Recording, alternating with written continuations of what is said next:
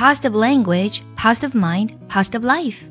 积极的语言塑造积极的思维，积极的思维塑造积极的人生。今天我们来分享一句来自于人工智能之父和计算机之父图灵说过的话：“Of course, machines can't think as people do.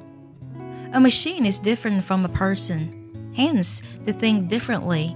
The interesting question is." Just because something uh, thinks differently from you, does that mean it's not thinking? From Alan Turing，这句话呢出自于图灵。我们都知道，世界上第一台通用电子计算机的设计师呢是冯诺依曼。正是因为他的设计，使人类社会进入了一个崭新的时代，所以呢，冯诺依曼呢得到人们的一致推崇，被誉为计算机之父。但是，冯诺依曼呢，却不止一次的说过，图灵呢，其实才是现代计算机设计思想的创始人。自己的成功呢，也完全是建立在图灵思想上的发展和创造。冯诺依曼把计算机之父的桂冠戴在比自己小十岁的图灵头上，足见呢图灵对计算机科学的影响之大。说起图灵呢，我们一定会提起图灵机。但除此之外啊，在一九五零年的时候，图灵发表了题为。计算机能思考吗？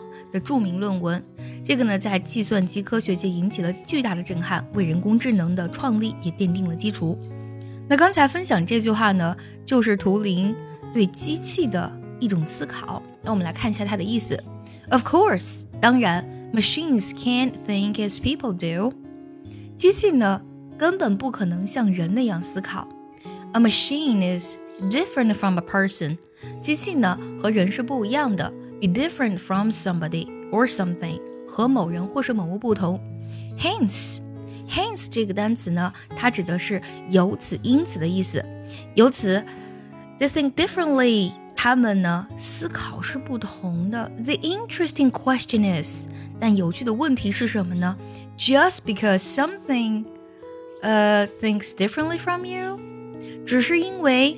有些东西和你思考的不同 ，differently，这里呢用到了一个副词，就是它跟你的思考方式是不一样的。Does that mean it's not thinking？难道这就意味着它不思考吗？好，我们梳理一下这句话的意思。当然，机器不能像人那样思考，机器不同于人，因此他们的思考呢和人是不同的。有趣的问题是，只是因为他们的思考与你不同，这就意味着他们没有思考吗 ？Of course, machines can't think as people do. A machine is different from a person. Hence, they think differently. The interesting question is just because something uh, thinks differently from you, does that mean it's not thinking?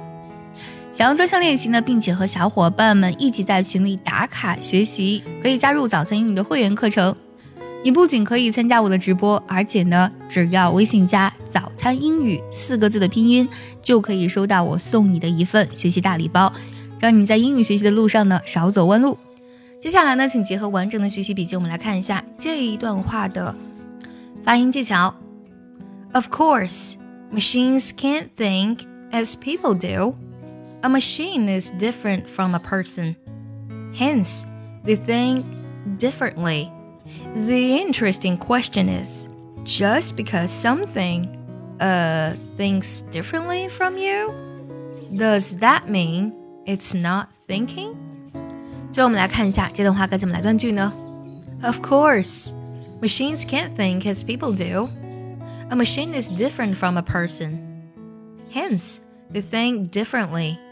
The interesting question is just because something uh, thinks differently from you, does that mean it's not thinking?